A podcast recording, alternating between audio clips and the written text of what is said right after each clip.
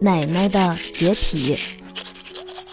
一九九一年夏日的某一天，那年我才三岁，外面下着大雨，我一边等着雨停，一边在房间里玩。奶奶就在旁边不安地照看着我，不应该说是我的周围。虽然只有一个可爱的孙女儿，但是对于有点洁癖的奶奶来说，我一直都是很麻烦的客人。不知道什么时候雨停了，我听到外面有朋友在喊我：“阿兰，快出来，给你看好玩的。”奶奶用很担心的眼神看着我说：“阿兰。”出去玩要小心呐！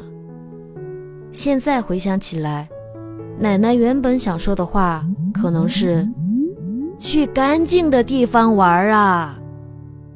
走了一会儿，可以看到好多水坑，伙伴们在水坑之间跳过来跳过去，跳过来跳过去。加油，阿兰！嗯，我也使劲地跳了起来。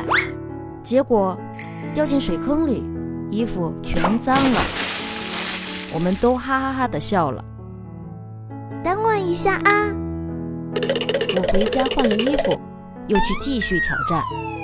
但是我又摔倒了，弄脏了衣服，于是就又回家让奶奶给我换衣服。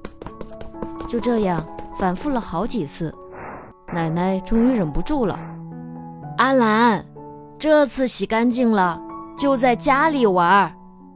这样说着的时候，我已经跑向朋友们了。